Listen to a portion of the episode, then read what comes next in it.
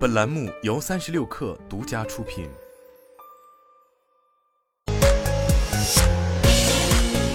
网罗新商业领域全天最热消息，欢迎收听快讯不联播，我是金盛。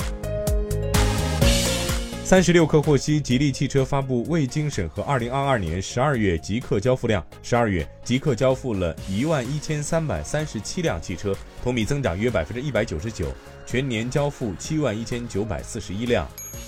蚂蚁集团在其官网公布《金融消费者保护营销指引规范》，明确通过互联网技术进行营销活动需要关注的消保要点，覆盖营销活动触达、流程、内容、变更等多个环节，适用于蚂蚁集团及旗下支付、保险、消费金融、数字生活等子公司。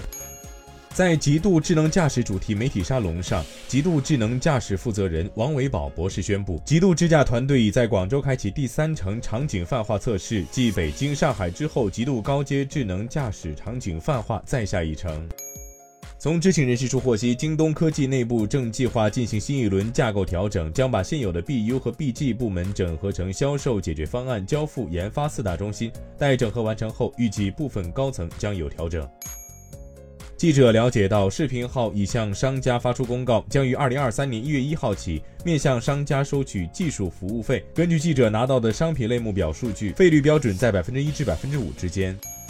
知乎正式上线在线职业教育平台知学堂，包含 App、网页端、知学堂企业版等在内的多个产品同步上线。目前，知学堂承担着知乎教育业务的平台及入口功能。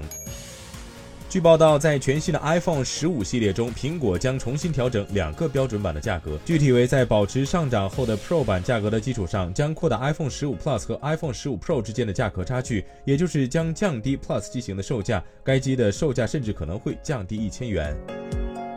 以上就是今天的全部内容，咱们明天见。